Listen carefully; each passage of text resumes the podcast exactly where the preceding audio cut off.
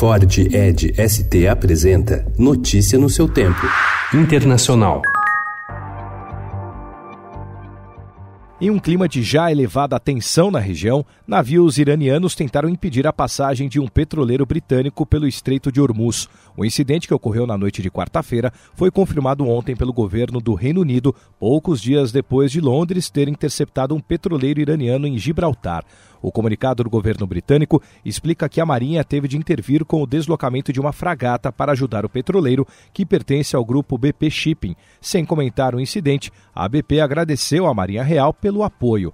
A disputa de ontem é o capítulo mais recente de um drama de três vias envolvendo Irã, Estados Unidos e Europa, que ocorre desde o ano passado, quando o presidente americano Donald Trump retirou seu país do acordo nuclear de 2015 e restaurou as sanções econômicas à Teherã.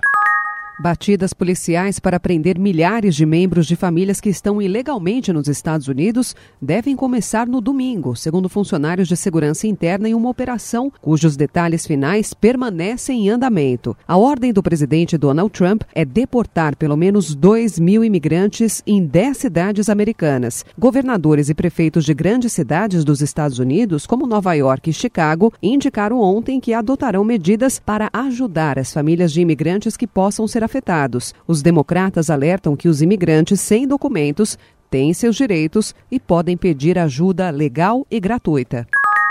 O presidente argentino Maurício Macri seria reeleito por uma pequena margem contra o principal adversário, o candidato peronista Alberto Fernandes, segundo pesquisa da Management and Fit, publicada ontem. Macri venceria com uma diferença de dois pontos percentuais sobre Fernandes, que tem a ex-presidente Cristina Kirchner como candidata vice na chapa.